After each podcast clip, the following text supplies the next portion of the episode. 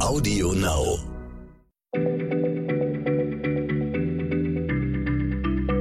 Schneller Schlau, der kurze Wissenspodcast von PM.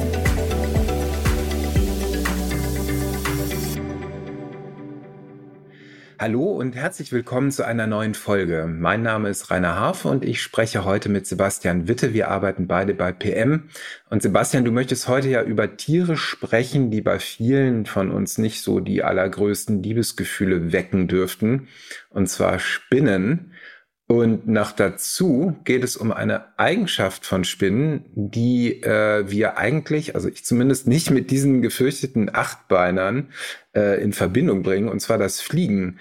Ähm, sag mal, ist das irgendwie ein Witz oder können Spinnen nur wirklich fliegen? Die krabbeln doch eigentlich eher so auf dem Boden rum oder Vegetation. Hallo Rainer. Ja, genau, das tun sie natürlich, so kennen wir sie.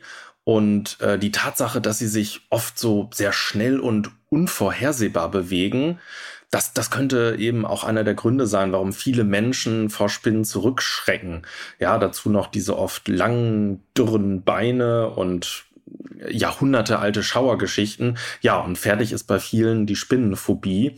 Dabei muss man sagen, Vorbehalte gegenüber diesen achtbeinigen Akrobaten sind letztlich völlig unbegründet. Ja, also keine heimische Art ist wirklich gefährlich für den Menschen und sogar Bisse sind, also allein schon, weil Spinnen einfach von so kompakter Gestalt sind, in der Regel schmerzfrei und noch dazu ziemlich selten. Fürchten muss man Spinnen also nun wirklich nicht. Hm. Ja gut, aber wenn du nur sagst, dass diese kleinen Krabbeltiere auch noch durch die Luft fliegen, da wird doch bestimmt einigen von uns ein bisschen mulmig. Naja, also um dich mal zu beruhigen, äh, ja, Spinnen können fliegen, aber es sind natürlich die kleinen und leichten Spinnen, die über diese Fähigkeit verfügen. Also viele von denen wiegen noch nicht mal so ein Zehntel Gramm. Äh, die tun dir nur wirklich gar nichts, aber äh, ich kann dir sagen, du bist ihnen bestimmt schon mal in die Quere gekommen.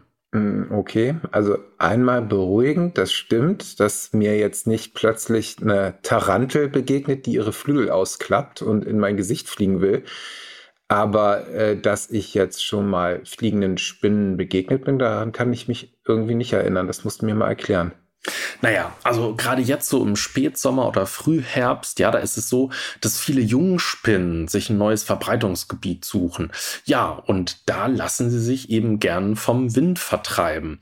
Also äh, Beispiel, da klettert dann zum Beispiel, sagen wir mal, so eine junge Buschkrabbenspinne auf den Blütenstand, dann stellt sie sich so regelrecht auf die Zehenspitzen, ja, und lässt dann einen längeren Seidenfaden aus ihren Spinnwarzen austreten und hebt regelrecht ab. Und äh, die dabei in der Luft flirrenden Spinnenfäden, ihre Flugfäden, das ist das, was wir in Europa mit dem Altweibersommer verbinden. Hm, okay, das ist ja irre. Also das heißt, wenn ich jetzt im Frühherbst mal so einen Spinnfaden ins Gesicht geweht bekomme, dann ist das in Wahrheit ein Flugfaden. Ja, genau. Also es sei denn natürlich, du bist jetzt aus Versehen in ein Spinnennetz gelaufen. Und äh, viele Sprachforscher, die glauben übrigens, dass die Bezeichnung Weibersommer von Weiben kommt, einem alten Wort für das Weben von Spinnenfäden. Ja, und dieser Trick, sich also mittels Flugseide so durch die Luft vertreiben zu lassen, das wird Ballooning genannt. Und mittels Ballooning können sich kleine Spinnen durchaus über sehr große Distanzen verbreiten. Also sogar weit vom Festland entfernt, über dem Meer fliegend, hat man schon Spinnen angetroffen. Spinnen über dem Meer. Das klingt verrückt. Äh, dafür muss aber doch schon eine ganz schön gehörige Brise wehen, oder? Ein, ein Sturm, eher gesagt. Ja, gute Frage, sollte man meinen. Und da wird's jetzt richtig, richtig spannend. Denn, äh, naja, also so die gängige Erklärung lautet, dass die Seidenfäden eben Auftrieb durch den Wind erfahren. Ja, die Spinne also mittels aerodynamischer Kraft abhebt. Jetzt ist es aber so, es gibt Beobachtungen, die diesen Mechanismus so ein bisschen als merkwürdig erscheinen lassen. Und zwar ist es so, dass Spinnen einerseits durchaus mit einer ziemlich hohen Anfangsbeschleunigung abheben können, dass sie unter Umständen sogar Höhen von mehreren Kilometern erreichen, auch dass Ballooning ohne Wind möglich ist Und das sogar etwas größere Spinnen, also welche mit einem Körpergewicht von so über ein Milligramm und sogar bis 100 Milligramm fliegen können, hat man alles dokumentiert. Und das ist nun mit diesem einfachen aerodynamischen Modell allein nicht erklärbar. Also ich wiederhole nochmal, Spinnen, die in 1000 Metern Höhe fliegen und die noch nicht mal äh, einen leisen Hauch Wind dazu benötigen. Also das klingt irgendwie ganz schön abgefahren, so ein bisschen nach Science Fiction. Äh, haben Spinnen denn einen äh, unbekannten Warp-Antrieb entwickelt oder was? Naja, also halte ich fest, so weit entfernt liegst du gar nicht. Und zwar wissen äh, Forschende erst seit kurzer Zeit, dass manche Spinnen quasi so eine unsichtbare Kraft nutzen, um ihre Flugfähigkeiten zu optimieren. Und zwar nutzen sie das elektrostatische Feld der Erde. Okay, ganz kurz, kannst du das nochmal vielleicht erklären? Das ist mir jetzt nicht mehr ganz so präsent. Was ist das nochmal genau, das elektrostatische Feld der Erde? Ja, also die Erde, die hat nicht nur ein magnetisches, sondern auch ein elektrisches Feld. Und vereinfacht gesagt kommt das zustande, weil die Erdoberfläche insgesamt leicht negativ aufgeladen ist, die sogenannte Ionosphäre weit über unseren Köpfen dagegen gleich stark positiv. Ja, und zwischen beiden herrscht also so eine gewisse elektrische Spannung. Und der Clou, Spinnenseide, wenn sie austritt, ist elektrostatisch negativ geladen und wird damit also von der ebenfalls negativ geladenen Erde regelrecht abgestoßen. Also zusätzlich zum Wind liefert auf diese Weise das elektrostatische Feld der Erde eine weitere Kraft, die das Ballooning ermöglicht. Und gerade bei schwachem Wind oder größerem Körpergewicht, da trägt diese Kraft wahrscheinlich entscheidend dazu bei, dass Spinnen überhaupt fliegen können. Ein genialer Trick, muss ich sagen. Also man, Stelle sich mal vor, wir könnten einfach so einen elektrostatischen Auftrieb nutzen, um durch die Luft zu gleiten. Also es wäre irgendwie toll, aber ich denke mal, dafür ist wahrscheinlich die Feldstärke viel zu klein, oder?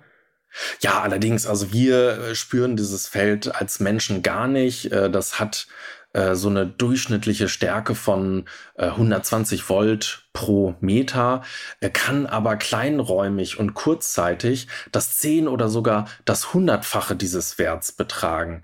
Ähm, und das führt eben dazu, dass es für so eine Spinne wichtig ist zu wissen, ob jetzt so dieser elektrostatische Schub, äh, den die Spinne zu erwarten hat, ob der eher kleiner oder eher größer ist.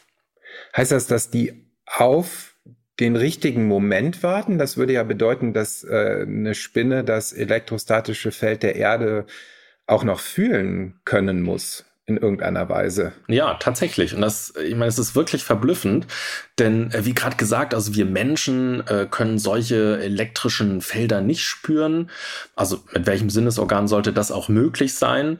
Und Studien lassen nun aber vermuten, dass bei den Spinnen, ähm, die verfügen über so mechanisch-sensorische Tasthärchen und die hat man bisher allein für die Wahrnehmung von feinsten Luftbewegungen ähm, gekannt. Und nun geht man aber davon aus, dass die zusätzlich eben auch das elektrostatische Feld fühlen könnten.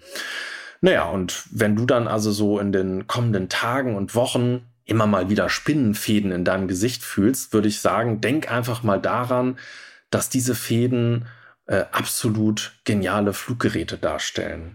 Okay, gut, das, das werde ich auf jeden Fall tun und das mindert dann vielleicht mh, hm, ja meine etwas genervten Wischbewegungen äh, durch mein Gesicht, aber es ist wirklich immer wieder spannend, was für faszinierende Tricks die Natur auf Lager hat und welche Wunder sich auftun, Einfach, wenn man mal ein bisschen genauer und näher hinschaut. Ja, absolut. Und ich finde, gerade bei Spinnen gilt, also je näher man sich mit ihnen beschäftigt, desto größer ist das Staunen. Ja, und desto weniger vielleicht dann auch die Scheu vor diesen, ich würde sagen, absolut bemerkenswerten Kreaturen. Na, vielleicht bringst du uns ja irgendwann noch eine weitere überraschende Spinnengeschichte mit. Also bis dahin erstmal vielen, vielen Dank, lieber Sebastian, für diesen Exkurs und euch Liebe Hörerinnen und Hörer, vielen Dank fürs Zuhören. Bis zum nächsten Mal. Tschüss. Tschüss. Schneller Schlau, der kurze Wissenspodcast von PM.